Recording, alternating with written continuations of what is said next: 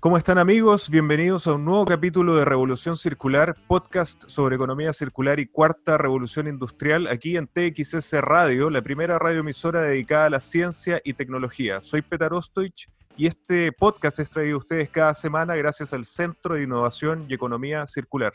Los invito a que sigamos la comunicación a través de redes sociales usando el hashtag Revolución Circular. Me pueden encontrar en Twitter en arroba Petar Ostojic en Instagram, arroba oficial. Y además les recuerdo que pueden ver este capítulo y todas las entrevistas anteriores de Revolución Circular suscribiéndose en mi canal YouTube. Hoy vamos a tocar un tema súper interesante que es la moda circular y para ello tengo una, una especial invitada, eh, otra nueva invitada internacional. Ella es Esther Chicota, es graduada de negocios internacionales por la Universidad de Pompeu Fabra en Barcelona y máster en Environmental Governance de la Universidad Albert Ludwigs en Freiburg, en Alemania. Ha dedicado su carrera a la creación de estrategias de sostenibilidad y marketing sostenible. Además, ha sido investigadora en la cátedra UNESCO de Análisis de Ciclo de Vida y Cambio Climático, asesora internacional de la cooperación alemana, directora de comunicaciones en Océana y cofundadora de la Asociación de Moda Sostenible del Perú. Ha trabajado como consultor en diversas organizaciones, tanto en el Perú, Alemania, España, Portugal e Italia, en materia de sostenibilidad y marketing en sectores como la moda, el deporte, el sector inmobiliario y el educativo. Actualmente es docente en la Universidad del Pacífico de Lima, la Pontificia Universidad Católica del Perú e ISIL, también en el Perú, y directora del Hub de Moda Circular, un grupo de profesionales dedicados a acelerar la transformación de las empresas a la economía circular. Esther, muchísimas gracias por estar hoy en Revolución Circular. Muchísimas gracias a ti por la invitación. Estoy feliz. Es importante señalar que si bien eres española, catalana, eh, hoy estás en Lima, Perú, un lugar muy querido eh, por mí particularmente y por todos los oyentes de Revolución Circular, ¿no? Sí, estoy, o sea, hermoso día, además hay sol. Sí. ¿Cuál es? Como, y nada, sí, feliz en Perú, como origen catalán-español, pero radicada acá. Buenísimo. Oye, Esther, eh, este tema realmente es apasionante, la economía circular. De repente uno lo, lo, da por hecho, pero cuando se empieza a hacer doble clic en los datos de la industria de la moda, realmente se ve que el impacto es tremendo. Solamente por nombrar algunas cosas que, yo he encontrado, ¿no? Cada segundo se desecha un camión de desechos textiles y esto puede llegar a significar hasta 500 billones de dólares que se pierden cada año. Es increíble el impacto y me encantaría que le contaras a la gente que nos sigue en Revolución Circular cómo has llegado a dedicarte primero a la moda y qué es lo que te motivó para llevar una línea más sostenible y llegar finalmente a la economía circular? Uf, de el camino creo que es, o sea, digamos que yo nací con el gen sostenibilidad, ¿no? Aquí en la cabecita, ya, ya perdida para siempre, eh, pero sí mantenía como una especie de, como que de, de dislexia o de separación entre cómo me vestía y todos los otros temas en los que estudiaba, trabajaba, leía, ¿no? Toda la vida. Es como no era, nunca he sido una consumidora extrema de, de, moda, pero como que eran dos cosas diferentes. Y bueno, toda la vida trabajando en sostenibilidad, en diferentes los agentes, actores. Y cuando llegué al Perú, me encontré con, el, con, el, con la situación en que yo no tenía ropa de mi estilo. O sea, como te digo, no soy fashionista, pero al contrario, soy como que súper súper minimal, súper no sé qué, y la moda acá es muy diferente. Entonces me ocurrió que no tenía nada. Entonces descubrí Gamarra, que es un centro textil, de producción textil increíble, que yo invito a todo el mundo que visite Perú, que además del Machu Picchu, visiten Gamarra. Eh, y ahí empecé a encontrar la posibilidad de replicar la ropa que yo tenía, ¿no? O de algunas cosas que me gustaban ir replicando. Y ahí es cuando, cuando uno tiene el chip ¿no? O sea, es como, hoy estoy produciendo y el residuo dónde va y las personas dónde están y, ¿no? Eh, y el material y cómo se recicla eso y, y, entonces hice ese clic, ¿no?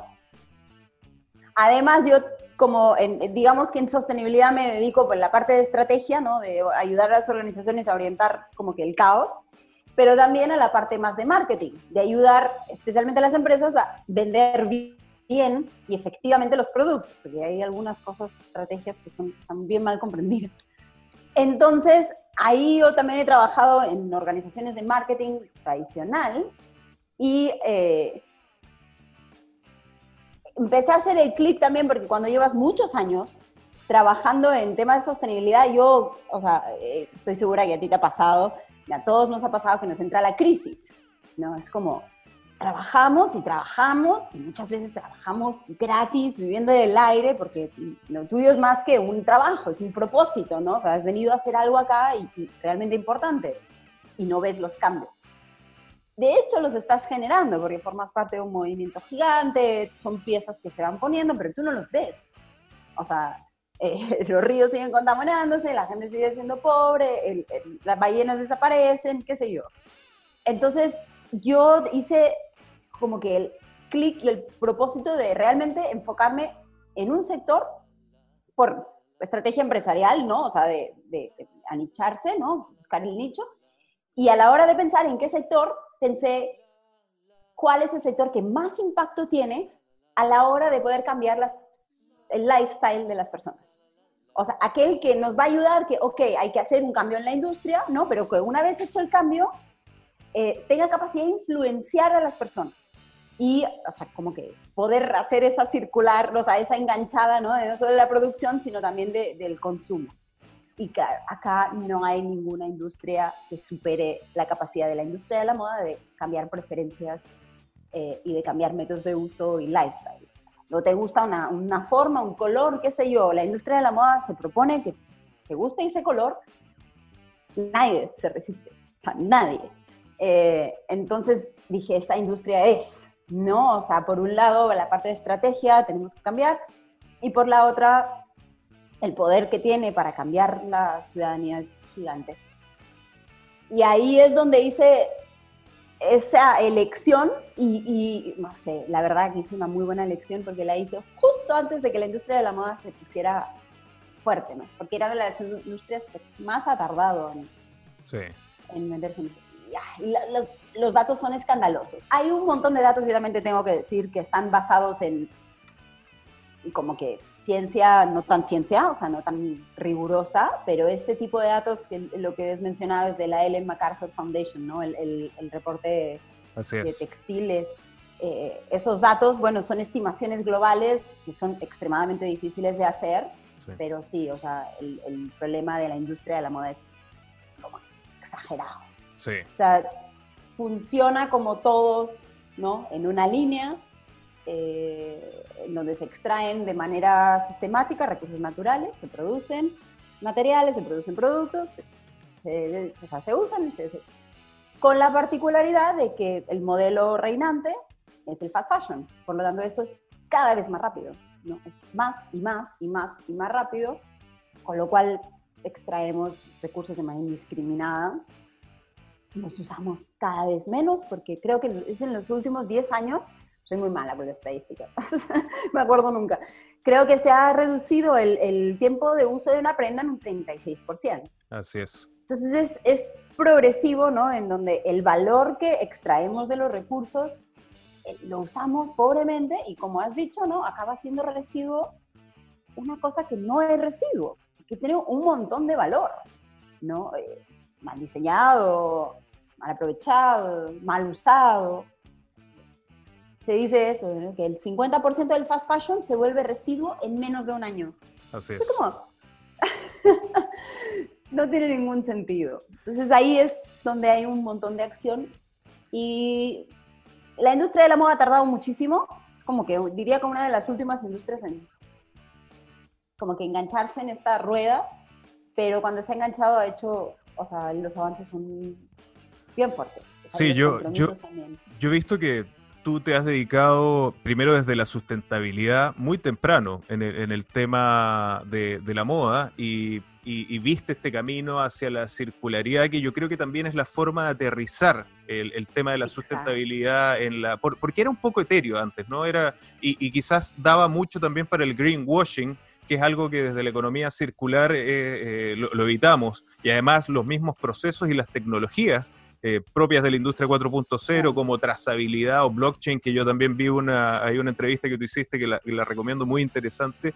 Eh, eh, evitamos, ¿no? para, para ser circular tienes que tener una trazabilidad, pero, pero realmente estos datos son impactantes de la, de la, industria de la moda. Yo, por ejemplo, no, no, tenía claro que hasta el 8% de, la, de, las emisiones de, de, gases de efecto invernadero se producen en la, en la, industria de la moda y, realmente la huella de, no solamente de carbono en este caso, sino que de agua es tremenda cuando uno empieza a ver cuánta agua se utiliza para un kilo de algodón o qué, es lo equivalente como para un, un, gin, son 25 mil litros de agua. Entonces se requiere una, un cambio en, el, en, en, en, la forma y en la cultura en que nos relacionamos con, con la moda. Y ahí quiero que, que, nos ayudes a definir, ya lo hablaste, el, el, el fast fashion, eh, que, le expliques a, los oyentes y a, los que nos ven en Revolución Circular eh, de qué se trata este fast fashion y también el, slow fashion que ahora estamos encontrándolo muy seguido.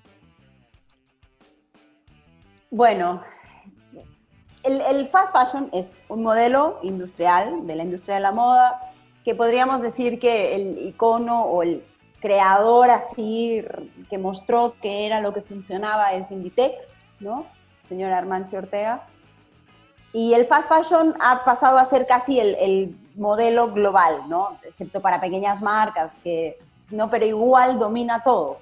Entonces el fast fashion es el, modelo de negocio que utilizan las, la industria de la moda y tiene básicamente tres pilares, ¿no? Primero, grandes volúmenes de producción, ¿no? Grandes volúmenes quiere decir millones de millones de millones de prendas eh, distribuidas en grandes cadenas a nivel mundial. Al tener grandes volúmenes, lo que les permite es bajar los precios, tanto de la mano de obra como del, del costo de los, de los materiales, ¿no? la, lógica esta de las economías de escala y del volumen y demás, que está muy bien, pero que llega un momento en donde las cosas cuestan lo que cuestan, ¿no? y ya no puedes bajar más.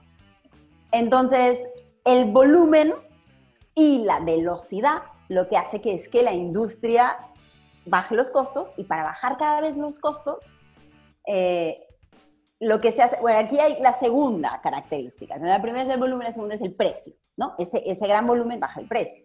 Pero para aún bajar más el precio, lo que hacen es eh, tener una cadena de suministro súper flexible. Una de las características del modelo Inditex, que se sigue bastante por todo el mundo, es que detectan, lo que hacen es colecciones cortitas, ¿no? Chiquitas, ven, detectan desde, desde las vendedoras de las tiendas, ¿no? De a pie de tienda, qué modelos están funcionando y cuáles no. Y en mitad de la temporada, ni en mitad, o sea, en tercia de la temporada, ¡pum!, ordenan producción. Entonces, lo que necesita la cadena de valor es una gran cantidad de flexibilidad.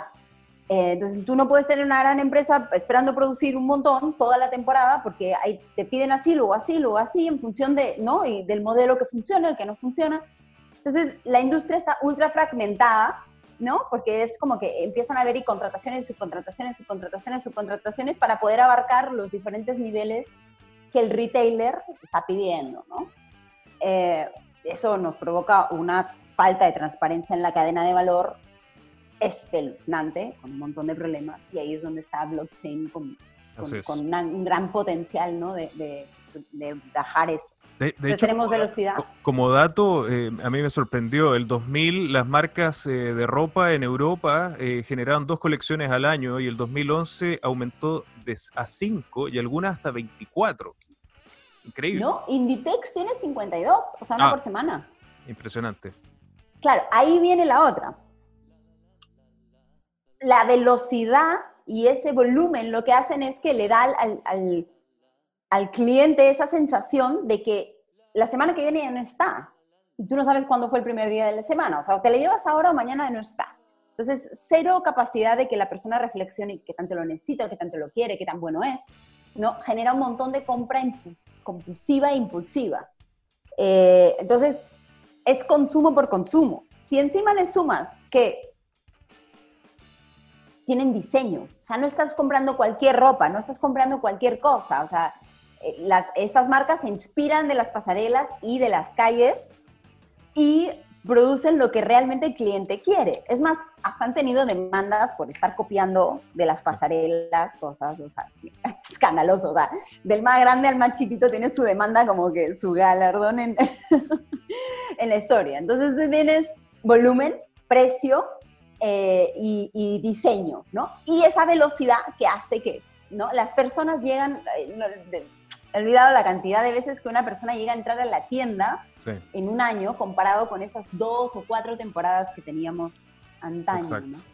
Entonces eso que hace que, compres más. ¿No? ¿Y, cuál es la solución y cómo, cómo aterriza la economía circular este, esta, o, qué alternativa nos ofrece a, esta nueva a la, tendencia del, fast fashion? ¿Es el slow fashion una, una forma, una parte de la solución? Ah. Ya, mira, le voy a ser muy sincera, calzón quitado. Eh, la industria, los grandes, tienen la esperanza que solo por el hecho de ser un círculo van a poder seguir manteniendo la velocidad. Como vas a poder reusar, reparar, reutilizar, reciclar, ¿no? Y que se han enganchado bastante la parte del reciclaje, tipo años 90, ¿no? Aún, eh, en donde el reciclaje textil es extremadamente difícil. Si quieres, después conversamos sobre eso. Entonces, tienen un poco como que esa esperanza de que la parte fast eh, no cabe y podamos circular cada vez más rápido. Em, desde mi punto de vista y desde el punto de vista de cualquiera persona más o menos entendida que economía circular sabe que la economía circular no tendrá los beneficios que tiene si no bajamos un poco el nivel de consumo de recursos. Por más que podamos desacoplar, eh, crecimiento de consumo, igual hay una parte de consumismo de base que, o sea, tenemos que modificar, porque ni tan siquiera nos hace ningún bien. O sea, mentalmente el consumismo genera un montón de enfermedades mentales, o sea, y, no, no, no, no, tienes el nivel de felicidad que esperarías tener. O sea, llega un momento en donde el consumo no te genera más felicidad. Entonces, tiene que haber una bajada. Eso no quiere decir de crecimiento, pero sí quiere decir menos consumo. Y el slow fashion lo que dice es, ok, vamos, viene de la lógica del slow food, ¿no? Que también fue como que el primer sector a pelearse con el fast food, ¿no? Con el modelo fast. Y el slow food lo que hace es, uno, ralentizar, pero no ralentizar solo, sino buscar el kilómetro cero, o sea, y tratar de consumir más cercano, eh, tratar de consumir productos de la tierra específicos de cada, de cada región, ¿no? Esa, ese nivel de, de industrialización y de homogeneización de la alimentación, mucho mejor eh, condiciones de trabajo para las personas, para los eh, productores. Entonces, en la economía circular funciona con esta lógica, pero el slow fashion es más un tema de como que relaja el consumo, que es un componente que no necesariamente el más esencial de la economía circular, pero es como que un poquito menos impacto. No es necesariamente impacto positivo. ¿Y cuáles son, para, ir, para ir yendo de, fondo y de frente al, tema de economía circular, cuáles ves tú que son las, principales variables que la economía circular está aportando eh, a la industria de la moda? una gran pregunta, porque una cosa es la variable la otra es el potencial. o, el potencial. o sea, las variables te diría que, como te digo, como has dicho al inicio, ¿no? O sea, les ha dado a la industria ese, ese, ok, esto es, o sea, el modelo como que la sostenibilidad los tenía así como medio perdidos, y a todos en realidad, vamos a... Y en distintas eh, industrias, y en distintas industrias, no solamente en la moda. Exacto. De hecho, ¿no? Estamos como que todos hablando de sostenibilidad, pero ¿qué es? Y ahora parece que economía plata eh, y lo otro es un círculo, o sea, como que la entendemos, ¿no? Entonces les ha ayudado a hacer esa cosa de, ok, esto es lo que vamos a hacer, eh, hay herramientas, hay, ¿no? hay modelos, hay, ya sabemos que no está probado todo, espero que lo sepan, pero, pero eh, como que es mucho más accionable. Entonces, el tema, hay algunos, algunas acciones encaradas para el tema más de, de adoptarse al ciclo biológico, ¿no? de hacer prendas compostables, todo eso, pero en general las iniciativas están más para el ciclo tecnológico, en donde, ok, evitar evitar alargar al máximo de tiempo la, la, prenda o el material, ¿no? A través de reuso, de reventa, de reparación, ¿no? Y obviamente se está empujando el reciclaje porque, bueno, es un negocio muy lucrativo. Que en la industria de la moda es, mm, o sea, realmente si estamos esperando poder reciclar todo, contamos, o sea, necesitamos productos muchísimo mejor diseñados. Y ahí es donde no vamos a, o sea, ninguna industria va a ser circular o, o a ser significativamente circular si no modifica el diseño. Exacto. Pero en la industria de la moda, y ahí volvemos al tema blockchain y trazabilidad, tenemos primero un montón de blends, ¿no? De fibras eh, mezcladas. Es difícil que tú lleves un polo puro algodón. Siempre tiene algo de poliéster, algo de sintético, elastano, siempre hay un montón de químicos. Olvídate, esa cosita de que es suave, que no lo tienes que planchar, ¿no? Eh, que, las, que no hay manchas, todo eso es una cantidad de químicos extraordinaria, que ahí hay una, una anécdota, porque H&M y IKEA hicieron un estudio para decir, ok, o sea, de repente no lo puedo reciclar al nivel, para que quede al nivel de calidad de, de la propia industria, que el textil moda es el textil de más alta calidad, pero puedo hacerle downcycling ¿no? y pasarlo a la industria del home, que tradicionalmente se ha hecho bastante. Entonces empezaron a agarrar muestras de eh, prendas HM recopiladas de los usuarios y analizar qué tan factible era esa, ese downcycling a escala. No pudieron. O sea, hay una tal cantidad de químicos, muchos de ellos desconocidos, que vienen bueno, lo que ocurre, típica, ¿no? Que es imposible poder casi traquear todos los químicos, que hace que el reciclaje hasta a nivel de downcycling eh, no sea viable. O es extremadamente difícil. Entonces, para el ciclo tecnológico, como que nos quedamos en el reuso, reparación, reventa, está bien. El reciclaje es un reto gigantesco. Y todo el tema Cradle to Cradle, CNA, por ejemplo, ha hecho, ha desarrollado polos, o sea, camisetas, eh, cradle to cradle y jeans. Eh, pero bueno, claro, el ejercicio cradle to cradle es de realmente extremadamente difícil de hacer, los estándares son altísimos. pero ahí sí ya fluye más para el ciclo biológico, que es bien interesante también.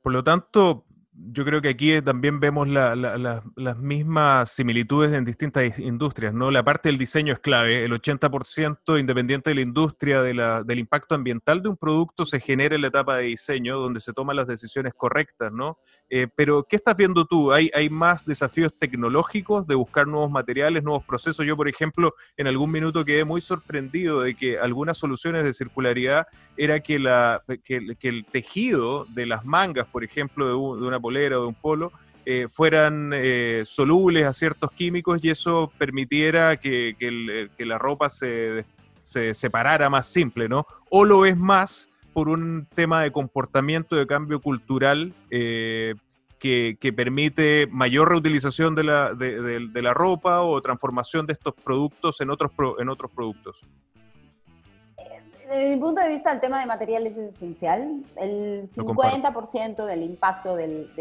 en general, ¿no? Porque la suma, esa suma de impactos eh, es un poco extraña, ¿no? Pero cuando se hacen análisis de ciclo de vida, eh, los principales impactos casi comunes, ¿no? o sea, agua, emisiones, eutrofización, todos, el 50% eh, del impacto de una prenda ocurre prácticamente en la generación del material. Y el otro 50%, ¿no? Ocurre en la fase de uso del consumidor. Entonces tenemos como que una, una curva así. Entonces, en la fase de producción, por decirlo así, ya del, del hilado, del tejido y del ensamblado y hasta en la venta, hay impactos, pero no son los grandes. Entonces, sí tenemos de, realmente un reto de precisamente esa parte de los materiales. Ahora, ¿a qué le llamamos renovable o a qué le llamamos... Es, toda una pregunta, porque claro, si yo puedo ser muy renovable, yo puedo tener, no sé, cualquier cosa, hasta un, algodón, ¿no? Que es, eh, un cultivo, es renovable, pero necesita un montón de terreno.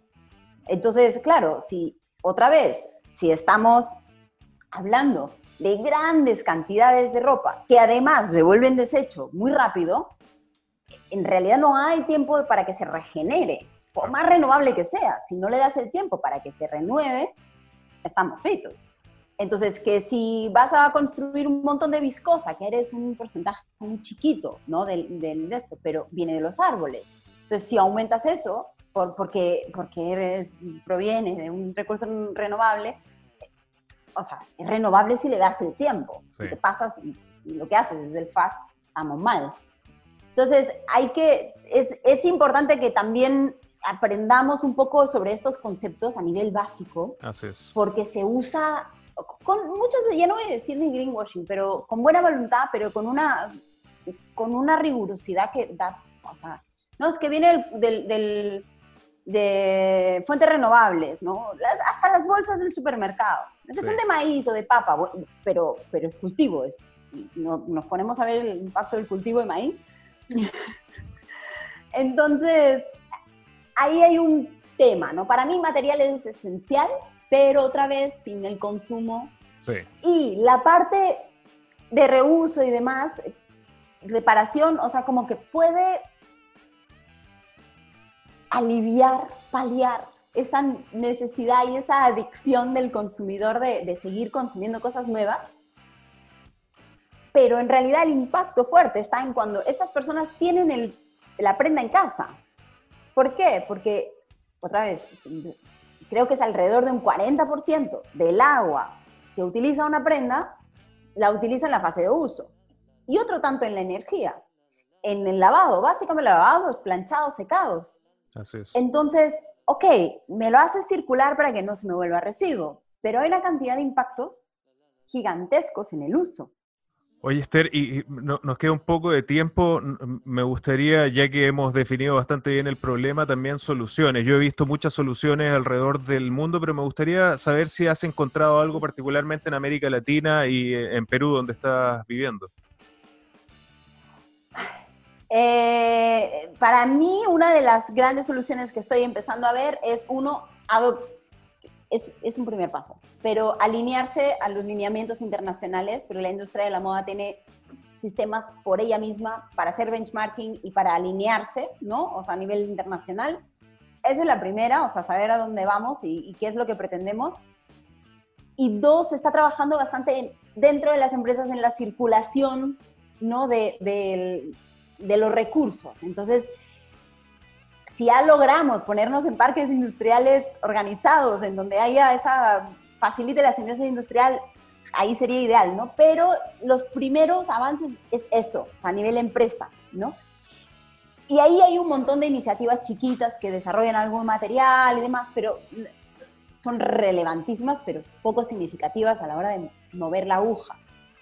Y está explotando el tema segunda mano. O sea, es una cosa así como... Hasta ahora era, ay no, qué sucio, que no sé qué. Ahora parece que, parece que se ha vuelto muchísimo más aceptado y, ¿no? Ahí sí. Buenísimo. Ahí te diría, o sea, están entrando, está, estamos lentos. Pero has notado el cambio, no. has notado el cambio en los últimos sí, no, años. Sí, el último año, o sea, es más, hasta la pandemia te diría que ha acelerado todo así como... Eso es un buen punto. O sea, la pandemia ha sido como que antes de la pandemia era, ok, lo tengo que hacer, los clientes lo piden, porque internacionalmente hay acuerdos. Otro día nos sentamos a hablar más. Pero de ahí, o sea, como que te lo pedían, pero bueno, no sé. Pero ahora con la pandemia, es, no tengo un sol, no sé cómo hacerlo, pero hay que hacerlo.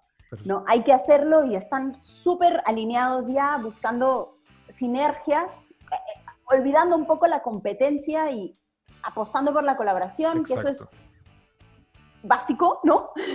Sí. Entonces sí, sí estoy súper contenta y las ganas de, de, de todo, ¿no? Estoy como, ah, por fin.